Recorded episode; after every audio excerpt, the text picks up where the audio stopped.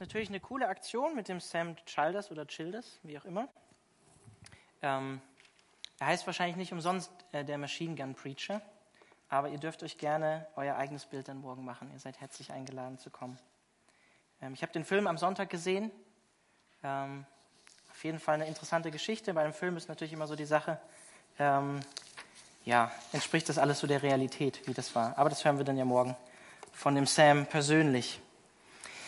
Wir sind aktuell in der Predigtserie äh, Reformation des Herzens. Ähm, so eine Serie, die eigentlich so bei mir entstanden ist in Bezug auf die Jahreslosung, dass Gott uns ein neues Herz, einen neuen Geist in unser Inneres legen möchte und in Bezug auf 500 Jahre Jubiläum Reformation, ähm, was eigentlich aus dem Lateinischen kommt und Erneuerung, Wiederherstellung bedeutet. Und daraus ist so dieser, dieser Zusammenhang bei mir entstanden, hey, warum nicht eigentlich sowas machen wie ähm, unsere Herzen neu auf Gott ausrichten, unsere Herzen erneuern lassen, wiederherstellen lassen ähm, in Richtung Zentrum, in Richtung Gott. Letztes Mal hatten wir einfach ähm, die zentrale Rolle vom Herz, haben wir uns angeschaut, warum ist das Herz so wichtig bei uns im christlichen Leben, für unseren Glauben. Und heute geht es darum, ähm, um das verwundete Herz. Ähm, was hält uns davon ab, Gott unser Herz zu geben? Letztes Mal habe ich diese Frage gestellt, warum ist es so wichtig für unseren, äh, für unseren Glauben? Und die Antwort war, der zentrale Ort für unser Wollen, Denken und Empfinden ist nach biblischem Verständnis unser Herz, unser Inneres. Der Ort, wo wir Gott begegnen, wo wir eine lebendige Beziehung zum lebendigen Gott leben. Und auch der Ort, Römer 10, wo wir an Gott sogar glauben. Wer in seinem Herzen glaubt, dass Christus auferstanden ist, der wird und mit seinem Mund bekennt, der wird gerettet werden, heißt es da. Also Kern des christlichen Glaubens. Und Salomo sagt im Sprüchebuch, das Herz ist so zentral, dass wir gut auf es aufpassen sollen, weil vom Herzen, äh, sagt das bildlich, eine Quelle ausgeht, die Quelle des Lebens. Das ganze Leben sozusagen fließt. Und wenn wir unser Herz als Christen für Gott verlieren, dann werden wir über kurz oder lang geistlich wie eine vertrocknete Pflanze eingehen, das geistige Leben verlieren. Und deswegen ist Wiederherstellung und Erneuerung, Reformation so wichtig. Nicht nur theologisch, wie es damals vor 500 Jahren war, was natürlich auch Folgen, geistliche Folgen hatte, auch für die Herzen von Menschen, bin ich mir hundertprozentig sicher. Vielleicht kennt ihr das auch auf der Lutherbibel. Wenn ihr eine Lutherbibel habt, da ist auch oft ein Herz drauf mit einem Kreuz in der Mitte. Aber es ist auch immer wieder wichtig, auch wenn wir schon lange mit Christus gehen, dass wir uns wiederherstellen lassen und erneuern lassen durch die Kraft des Heiligen Geistes. Wir haben jetzt am Sonntag Pfingsten gefeiert und da feiern wir genau das, die Geburtsstunde der Gemeinde, wo der Heilige Geist ausgegossen wird auf die Jünger. In Römer 5,5 heißt es, der Heilige Geist ist in unsere Herzen ausgegossen. Und genau hier spricht auch die Jahreslosung rein, ermutigend, weil sie sagt, wir können das neue Herz nicht erzwingen oder uns neu selber wiederherstellen. Natürlich können wir gewisse Dinge tun, aber letztlich kann das nur Gott, Gott tun. Gott will uns ein neues Herz geben, uns einen neuen Geist schenken. Und ich finde, das ist gut zu wissen, dass Gott das macht. Wenn ich mich Gott zur Verfügung stelle und sage, Herr, hier bin ich, dann kann Gott das in mir, in uns tun. Gott muss das tun, nur er kann es tun. Gott ist, man hört das manchmal so in Predigten, aber ich sage es jetzt auch, Gott ist ein Gentleman. Gott zwingt niemanden ähm, seine Liebe oder seine Einladung, die er uns macht, auf. Deswegen haben wir die freie Entscheidung, auch an Jesus Christus zu glauben oder nicht.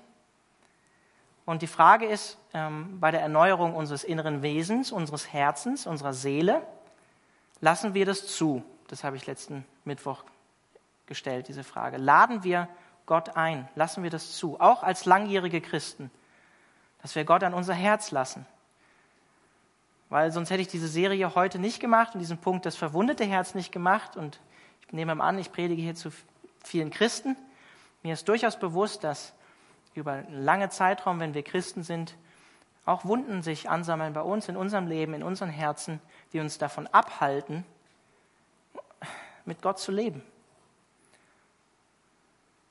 Ich habe das letztes Mal auch gesagt, die Wahrheit ist, vielen von uns ist es zu intim, Gott unser Herz ganz anzuvertrauen. Viele von uns wollen das gar nicht zulassen, unser inneres Wesen Gott zu geben. Manche von euch wollen das, vielleicht auch rein vom Verstand her, merken aber, dass sie es irgendwie nicht können, weil sie innerlich blockiert sind. Warum ist das so? Was ist der Grund dafür?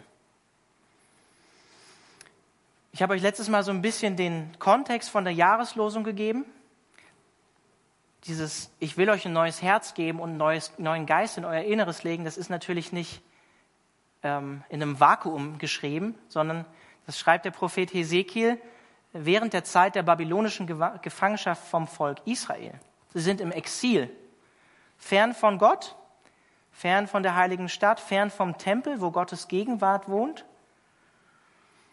Und genau in dieser Zeit, nachdem Jerusalem zerstört wurde von den Babyloniern, ähm, lebte auch ein anderer Prophet, der hieß Jeremia. Und der hat höchstwahrscheinlich auch die Klagelieder geschrieben. Und ich möchte euch jetzt einfach vorlesen, die Verse 1 bis 18 aus der Schlachterübersetzung. Warum ist die Frage, warum, warum gibt es ähm, diese Blockade in uns? Das war die Frage. Was ist der Grund dafür? Jetzt haben wir genau diese Situation, wo eigentlich diese Ermutigung aus der Jahreslosung kommt. Das sieht eigentlich hoffnungslos aus. Und genau in dieser Situation sagt der Prophet Jeremia in den Klageliedern ähm, Kapitel 3 ab Vers 1, ich bin der Mann, der tief gebeugt worden ist durch die Rute seines Zorns, durch Gottes Zorn. Mich hat er verjagt und in die Finsternis geführt und nicht ans Licht. Nur gegen mich kehrt er immer wieder seine Hand den ganzen Tag. Er spricht hier von Gott. Er hat mein Fleisch und meine Haut verfallen lassen und meine Knochen zermalmt. Er hat rings um mich her Gift und Leid aufgebaut. In Finsternis ließ er mich wohnen wie längst Verstorbene. Gott hat mich eingemauert. Er hat mich eingemauert, dass ich nicht herauskommen kann. Mit ehernen Ketten hat er mich beschwert. Selbst wenn ich schreie und rufe, verschließt er doch die Ohren vor meinem Gebet. Mit Quadersteinen hat er meine Wege vermauert, hat meine Pfade gekrümmt. Er lauert mir auf wie ein Bär, wie ein Löwe im Dickicht. Er hat meine Wege versperrt und hat mich zerfleischt, mich arg zugerichtet. Er hat seinen Bogen gespannt und mich dem Pfeil zum Ziel gesetzt. Er hat mir in die Nieren gejagt, die Söhne seines Köchers. Ich bin meinem ganzen Volk zum Gelächter geworden, ihr Spottlied den ganzen Tag. Er hat mich mit Bitterkeit gesättigt, mit Wermut getränkt. Er ließ meine Zähne sich an Kies zerbeißen, hat mich niedergedrückt in die Asche. Ja, du hast meine Seele aus dem Frieden verstoßen, dass ich das Glück vergaß. Und ich sprach, meine Lebenskraft ist dahin und auch meine Hoffnung auf den Herrn. Möchte nur zwei Verse rausgreifen. Er sagt hier in Vers 12, Gott hat seinen Bogen gespannt und mich dem Pfeil zum Ziel gesetzt. Und in Vers 17, Vers 18 sagt er, dass Gott ihn verstoßen hat vom Frieden und so, dass er das Glück vergessen hat, seine Lebenskraft ihn verlassen hat und er auch seine Hoffnung auf Gott allein verloren hat. Vielleicht kennt ihr das, dieses Gefühl, wie es Jeremia hier beschreibt, dass Gott euch innerlich, geistlich oder durch andere Umstände, aus welchem Grund auch immer, in den Exil gebracht hat. Was dazu geführt hat, dass euer Herz, euer Vertrauen auf Gott erschüttert ist. So wie er in Vers 12 sagt, seine Pfeile haben euch getroffen. Fühlt sich zumindest so an, als wenn sie von Gott kommen. Gott hat es zumindest zugelassen. Ihr habt Gottes Frieden verloren und das Glück eines Lebens mit Gott vergessen. Und ihr fühlt euch vielleicht geistlich kraftlos und leer. Und als Konsequenz und Antwort auf Gottes vermeintliche Pfeile habt ihr euer Herz gegenüber Gott verschlossen, um euch zu schützen. Und ihr habt eure Hoffnung in Gottes Güte und seine Liebe letztlich verloren. Euer Herz ist hart geworden gegenüber Gott. Und dieses tiefe Grundvertrauen, was ihr vielleicht mal am Anfang von eurer Beziehung mit Gott hattet, was sich entwickelt hat, vielleicht auch über einen gewissen Zeitraum, das habt ihr verloren. Und vielleicht schwingt in eurem Herzen diese Frage, warum konnte Gott das zulassen in meinem Leben? Vielleicht denkt ihr tief in euch, so wie Jeremia, ich bin auf mich eigentlich allein gestellt. Und ihr habt aufgrund der Erfahrung, die ihr in diesem Leben gemacht habt, was nicht immer gut ist, dieses Leben, die Entscheidung getroffen, ich schaffe es auch alleine. Ich muss es auch irgendwie alleine schaffen, ohne Gott. Diese Entscheidung, so in meinem tiefsten Inneren brauche ich eigentlich niemanden. Eigentlich geht es auch ohne Liebe. Ohne die Liebe von anderen Menschen, ohne die Liebe von Gott. Und ihr seid an den Punkt gekommen, wo ihr euch fragt, hat Gott wirklich das Beste für mich im Sinn? Hat Gott wirklich einen guten Plan für mein Leben, wie wir das so häufig als Christen sagen? Hat Gott ein Ziel und einen Sinn für mein Leben, ganz persönlich? Wenn wir das Leben als eine Geschichte betrachten, gibt es wirklich diesen Autor unserer Geschichte, unserer Lebensgeschichte, dem ich wichtig bin? Und wenn wir ehrlich sind zu uns selbst, ich bin an so einem Punkt in meinem christlichen Leben schon gekommen, dass ich diese Frage mit Ich weiß es nicht beantworten musste. Vielleicht könnt ihr euch das so vorstellen, wie zwei Liebende, wie ein Liebhaber, dem Unrecht geschehen ist in einer Liebesbeziehung. Und weil das passiert ist, schützt ihr euer Herz von neuen Enttäuschungen vor Gott oder vor anderen Menschen. Nicht mehr die Erwartungen so hochschrauben in meinem Leben, weil ich könnte ja enttäuscht werden von Gott, von anderen Geschwistern, von anderen Menschen. Ich weiß nicht, wie es dir geht, ob du schon mal Verrat erlebt hast in deinem Leben. Ich glaube, jeder ist schon mal auf eine gewisse Art und Weise verraten worden von jemandem, ob das als nun in der Kindheit war oder dann auch später als Erwachsene. Manche haben da schwerere Wunden erfahren, manche leichtere Wunden. Aber viele von uns haben schon mal Verrat erlebt. Missbrauch, vielleicht sogar Rufmord, verlassen werden. Verlassen werden von einem Partner, von einem guten Freund, von den Eltern. Jesus hat auch Verrat erlebt, und zwar völlig unschuldig. Und Jesus weiß auch, wie sich das anfühlt. Selbst wenn ihr euer Herz verschlossen habt gegenüber Gott, will ich euch das sagen. Jesus weiß als ganzer Mensch und wahrer Gott, wie sich das anfühlt.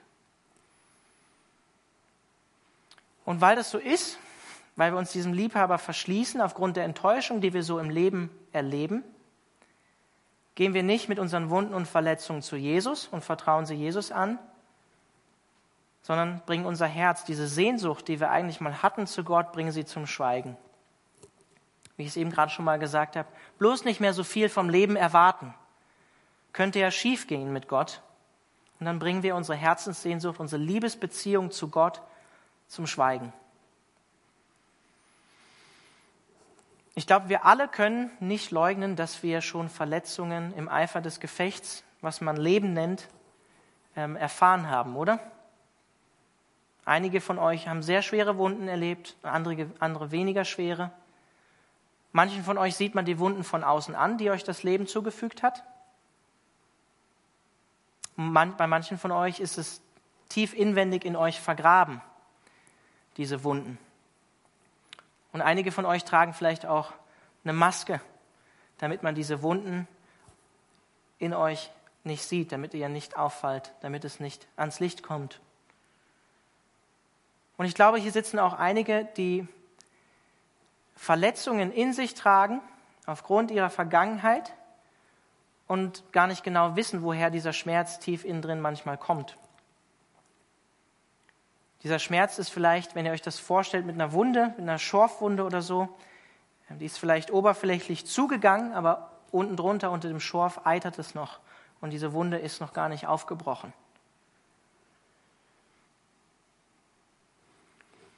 Ich bin mit 16 Jahren Christ geworden und mit 16 Jahren haben sich meine Eltern scheiden lassen. Jetzt könnte man sagen, mit 16 Jahren, ja, das ist, da ist man doch schon eigentlich recht weit. Und ähm, dann hat er ja Jesus kennengelernt, dann ist alles gut geworden.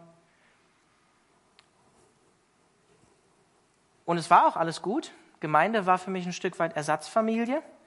Aber als ich dann kräftemäßig in meinem Studium an einen Punkt gekommen bin, wo ich gemerkt habe, ich habe über meine Kräfte gelebt im Studium, saß ich an meinem Geburtstag, ich weiß noch, es war der 8.7., jetzt wisst ihr alle, wann ich Geburtstag habe, gibt keine Entschuldigung mehr, nein.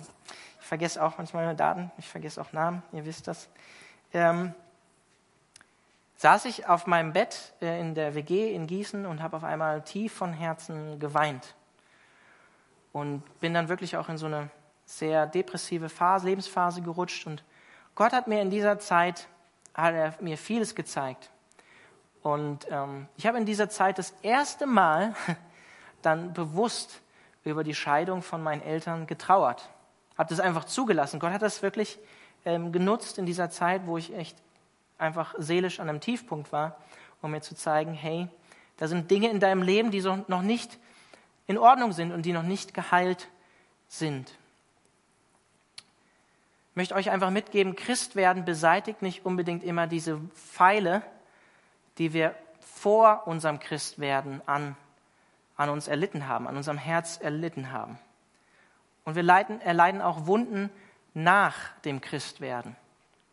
Wir werden genauso auch nach dem Christwerden Wunden erleiden und Verletzungen erleiden als Christen. Ich habe in dieser Zeit, als ich dann, als Gott mir gezeigt hat, durch das Leid hindurch, da sind noch Dinge, die du aufräumen musst in deinem Leben, habe ich auch das erste Mal bewusst das Gespräch mit meinen Eltern gesucht und mit meinem Vater und bewusst einfach mal Vergebung ausgesprochen und ähm, mit meinen Eltern bewusst darüber gesprochen. Und ich kann euch nur dazu ermutigen, wenn da Dinge in eurem Leben sind, die ihr noch nicht ans Licht gebracht habt, die ihr noch nicht äh, ins Reine gebracht habt, in zwischenmenschlichen Beziehungen, dann macht das. Und bittet Gott darum, dass er euch die Kraft dafür gibt. Vielleicht wisst ihr, ähm, an welchem Punkt das euch anspricht. Aber der zentrale Punkt ist, und das will ich einfach nochmal sagen, viele von uns haben dieses tiefe Grundvertrauen, dieses Urvertrauen, was vielleicht ein Kind in seine Eltern hat, in, ähm, in Mama und Papa, das habt ihr gegenüber Gott verloren. Und ihr glaubt nicht mehr, dass Gott einen persönlichen Plan für euer Leben hat. Und das Leben an sich hat euch gelehrt, die Frage zu stellen, kümmert sich Gott wirklich um mich? Oder bin ich Gott eigentlich egal? Und derjenige, der uns immer wieder dazu anspornt, Gottes Absichten für uns in Frage zu stellen, ist der Teufel, ist der Widersacher.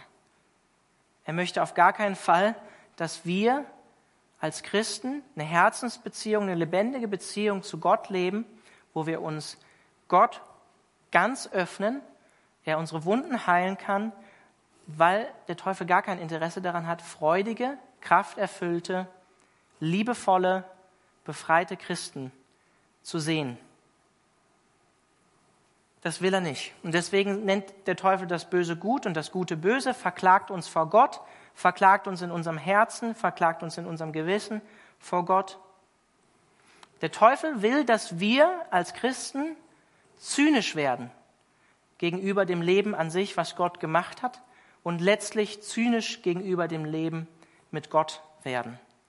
Und in letzter Konsequenz, das wisst ihr, will der Teufel nicht das Leben für uns, sondern den Tod. Und das ist eine geistliche Dimension, der Kampf um das Herz, in dem wir als Menschen alle stehen und in dem letztlich alle Menschen stehen, ob sie an Gott glauben, an Christus glauben oder nicht. In diesem Kampf stehen letztlich alle Menschen. Aber das Gute ist, und das haben wir an Pfingsten gefeiert, jetzt am Sonntag, Gott will Leben geben.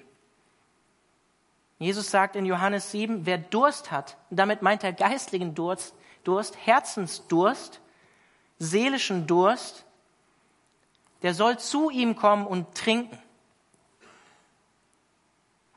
Er will Leben im Überfluss geben. Jesus Christus will uns Leben im Überfluss geben. Gott hat nicht den Plan mit uns als Menschen, dass wir dahin vegetieren in diesem Leben, auch wenn das Leben schwer ist, dass wir ein zerbrochenes Leben führen, dass wir ein besiegtes Christsein leben. Das ist nicht Gottes Wunsch für dein Leben und auch nicht für mein Leben. Und ich meine hiermit jetzt nicht, dass das christliche Leben immer ein siegreiches Leben ist oder man muss nur den Sieg aussprechen über das Leben. Das meine ich nicht. Ich meine damit grundsätzlich will Gott, dass wir mit allem, was wir in diesem Leben erleben, zu ihm kommen Auch mit den Verletzungen, die wir haben, weil er unsere Lasten tragen will, wie er gesagt hat. Und er will uns, in uns, diese Quelle des überfließenden Lebens schaffen, in uns geben, durch den Heiligen Geist. So wie Salomo dieses Bild gebraucht von dem Herz als eine Quelle, woraus das ganze Leben fließt. Darin will Gott wohnen. Und diese Kämpfe, die der Teufel immer wieder in unserem Leben benutzt, oder auch wie Jeremia ja sogar sagt, Gott hat das Leid zugelassen und Pfeile in mein Leben geschossen, fällt uns manchmal, wenn wir ehrlich sind, ziemlich schwer, das zu unterscheiden. Ne? So kommt es jetzt von Gott, ist das vom Teufel? Hat er Gott, Gott hat das aber zugelassen? Ich glaube, ich bin zutiefst davon überzeugt, Gott möchte, dass, dass er unsere Wunden nimmt, unsere Kämpfe, die wir haben in diesem Leben, um uns tiefer in eine Gemeinschaft mit ihm zu ziehen und uns abhängiger von ihm zu machen, weil er uns liebt, durch die Wunden und Verletzungen in diesem Leben hindurch. Und die einfache Frage, die wir uns stellen müssen, ist einfach, was machen wir mit unseren Verletzungen und Wunden, die wir als Christen erlebt haben? Versuchen wir sie zu überdecken eine Maske aufzuziehen vor Gott, vor dem eigentlich alles offen liegt. Er wird auch als der Herzenskenner bezeichnet im Neuen Testament und im Alten Testament. Oder wir bedecken es mit Betäubungsmitteln, Alltagsdrogen, Netflix, was auch immer es ist. Nach dem Feierabend erstmal die Füße hochlegen und den Herzensdurst, den wir eigentlich haben, versuchen wir mit anderen Dingen zu stillen, anstatt zur Quelle zu gehen, die in Jesus ist. Die Frage ist, gehen wir mit unseren Verletzungen und Wunden zu Gott? Oder verschließen wir uns wie Liebhaber, denen halt Unrecht geschehen ist, aus Angst, Gott könnte uns wieder verletzen? Ich bin davon überzeugt, die meisten von uns tragen Wunden und Verletzungen in sich. Und die hindern uns daran, Gott ganz zu vertrauen. Aber Gott wünscht sich, dass wir Gott ganz vertrauen, weil er uns liebt, sagt das Neue Testament, sagt die Bibel. Gott liebt uns, Gott hat Gutes für uns im Sinn. Aber solange wir das nicht zugeben, sondern das auch verleugnen vor Gott, dass in uns Verletzung ist, Scham, Zorn vielleicht auch, Wut gegenüber Gott, gegenüber anderen Christen, gegenüber anderen Menschen. Wenn wir das nicht offenlegen vor Gott, dann wird sich unser Herz noch weiter verschließen und der Teufel wird sich auch da weiter einnisten und dich verklagen mit negativen Gedanken. Aber ich möchte dir sagen, und das ist wichtig, es gibt keinen besseren Ort für dein Herz als Gottes Hände. Und deshalb sagt Jeremia auch in den Klageliedern in Vers 19 bis 24 folgendes. Er sagt zu Gott, gedenke doch an mein Elend und mein Umherirren, an den Wermut und das Gift. Beständig denkt meine Seele daran und ist tief gebeugt. Und dann sagt er, dies aber will ich meinem Herzen vorhalten, darum will ich Hoffnung fassen. Gnadenbeweise des Herrn sind's, dass wir nicht gänzlich aufgerieben wurden, denn seine Barmherzigkeit ist nicht zu Ende. Das will ich dir zusprechen. Gottes Barmherzigkeit über dir und deinem Leben ist nicht zu Ende. Egal, was du über dich denkst, egal, was in deiner Vergangenheit war. Gottes Gnade ist jeden Morgen neu und seine Treue ist groß. Und dann sagt Jeremia, der Herr ist mein Teil, spricht meine Seele. Darum will ich auf ihn hoffen. Und ich möchte euch einfach zusprechen, lasst diese Hoffnung in Gott nicht los egal was ihr auch Negatives erlebt habt in eurer Beziehung mit Gott, in Beziehung mit anderen Kindern Gottes. Ich möchte euch einfach nochmal an diesen Vers erinnern, Römer 5, Vers 5. Da steht, dass unsere Hoffnung, die wir als Christen haben, nicht hoffnungslos ist oder nicht zu Schanden wird, weil durch den Geist Gottes die Liebe Gottes in unser Herz ausgegossen wurde. Und wie sagt David im Psalm 23, selbst wenn ich durch das Tal des Todesschattens gehe, ist er bei mir. Und am Ende vom Psalm sagt er, glaube ich, mein Becher fließt sogar über, durch das Leid hindurch. Das will Gott machen durch unsere Wunden und Verletzungen in unserem Leben. Die Frage ist, lassen wir das zu? Das Coole ist auch, der Heilige Geist, ich finde, man kann sich das so schön vorstellen, steht an manchen Stellen im Neuen Testament, dass er die Versiegelung ist. Vielleicht könnt ihr euch das vorstellen, das ist jetzt ein Ehering, den ich hier trage, als ein Verlobungsring von Gott. Ist jetzt sehr romantisch, äh, spricht euch vielleicht eher als Frauen an, aber als ein Verlobungsring von Gott für uns Menschen, für die Verheißung, dass er eines Tages, dass wir eines Tages vollkommen sein sein werden, oder wir sind schon seins, aber vollkommen bei ihm sein werden. Vollkommen ihm gehören werden, in Ewigkeit. Ich möchte euch Gottes Ziel mit euch nochmal vorlesen aus Jesaja 57, Vers 15 und aus dem Psalm 147. Jesaja schreibt in Kapitel 57, Vers 15, denn so spricht der Hohe und Erhabene, der ewig wohnt und dessen Name der Heilige ist. In der Höhe und im Heiligtum wohne ich und bei dem, der zerschlagenen und gedemütigten Geistes ist, damit ich den Geist der Gedemütigten belebe und das Herz der Zerschlagenen erquicke. Gott wohnt nicht nur in der Höhe, sondern er ist bei denen, die zerschlagenen Herzens sind, die ein zerbrochenes Herz haben. Genau da will Gott wohnen. Genau da will Gott wohnen. Psalm 147, Verse 2 bis 3.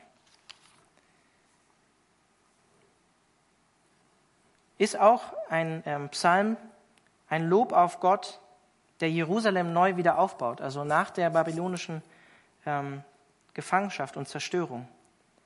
Oder innen drin, mitten, mittendrin. Der Herr selbst in Vers 2 baut Jerusalem wieder auf. Das will er auch mit euch machen. Er sammelt die unter die Völker, die zerstreuten Israeliten wieder in ihrem Land. Er schenkt denen Heilung, die ein gebrochenes Herz haben und verbindet ihre schmerzenden Wunden. Das ist Gottes Plan mit uns. Jerusalem wieder aufbauen, uns aus dem Exil zurückbringen Heilung schenken denen, die ein zerbrochenes Herz haben und ihre schmerzenden Wunden verbinden. Gott will an deine Wunden und Verletzungen. Er will dein Heil. Und ich möchte dich einfach ermutigen, wenn da Dinge in deinem Leben sind, gib Gott neu dein Herz. Stell ihm das neu zur Verfügung. Er hat Gutes im Sinn damit. Vielleicht können wir uns das Leben als Christen in dieser Welt ähm, wie auf einem Pilgerweg vorstellen.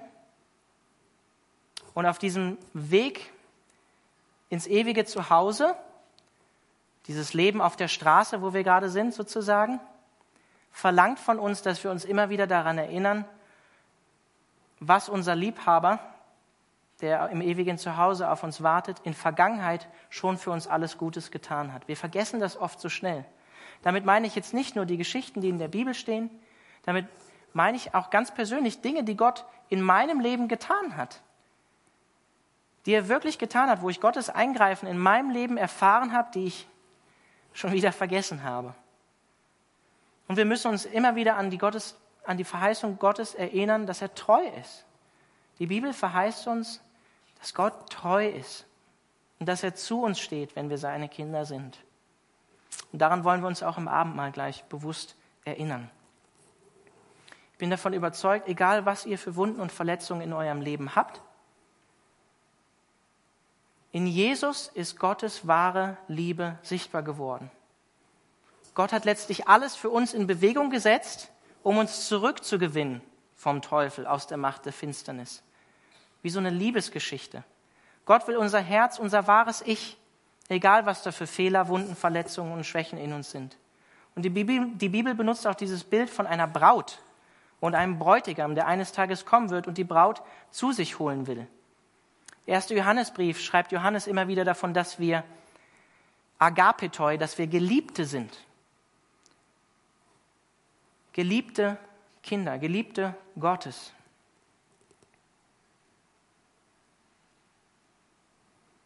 Und in Jesus Christus kommt Gott selbst zu uns, ist bei uns auf diesem Leben auf der Straße, im Staub des Lebens, im Leid. Gott selbst weiß, wie das ist, wie es sich anfühlt, verletzt zu werden, enttäuscht zu werden, verraten zu werden. Und John Eldridge benutzt ein tolles Bild, was er von einem anderen Philosophen hat, und zwar von Kierkegaard.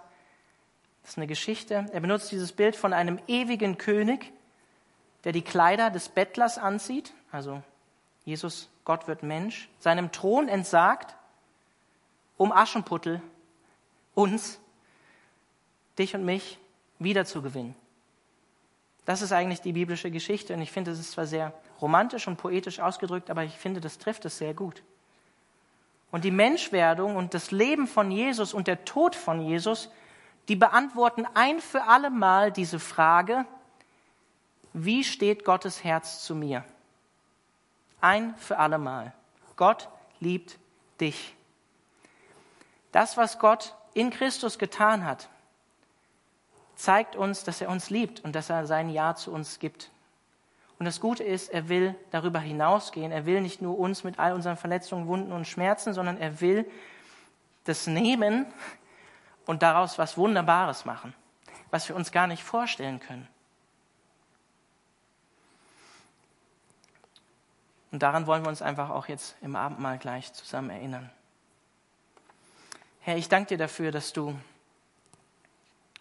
den Weg gegangen bist, dass du deinem Thron entsagt hast, dass du zu uns gekommen bist als wahrer Mensch und dass du in Marias Arm geweint hast als Baby, dass du aufgewachsen bist als kleiner Junge, dass du hingefallen bist, dass du Wunden hattest auch an deinem Körper und dass du letztlich das Äußerste gegangen bist für uns, dass du dir hast mutwillig Wunden zufügen lassen, um uns zurückzugewinnen. Dass du deine Liebe bewiesen hast durch das Kreuz und durch dein ganzes Leben. Und ich danke dir aber auch dafür, dass deine Auferstehung vom Tod zeigt, dass du was Neues mit uns machen willst. Dass du uns nicht nur annimmst, wie wir sind, sondern dass du was Neues daraus machen möchtest. Herr, und ich bete jetzt einfach darum, dass du schenkst, dass wir ganz persönlich, da wo Dinge in unserem Leben sind, dass wir einfach in der Stille vor dir diese Dinge dir hinhalten. Unsere verkrampften Hände, die wir vielleicht haben, bildlich gesprochen, öffnen und sie dir hinhalten. Einfach ganz persönlich zwischen uns und dir. Herr, erneuere du uns und schenk du, dass wir mutig sind, dir neu zu vertrauen, weil wir können dir vertrauen. Du hast Gutes mit uns im Sinn. Amen.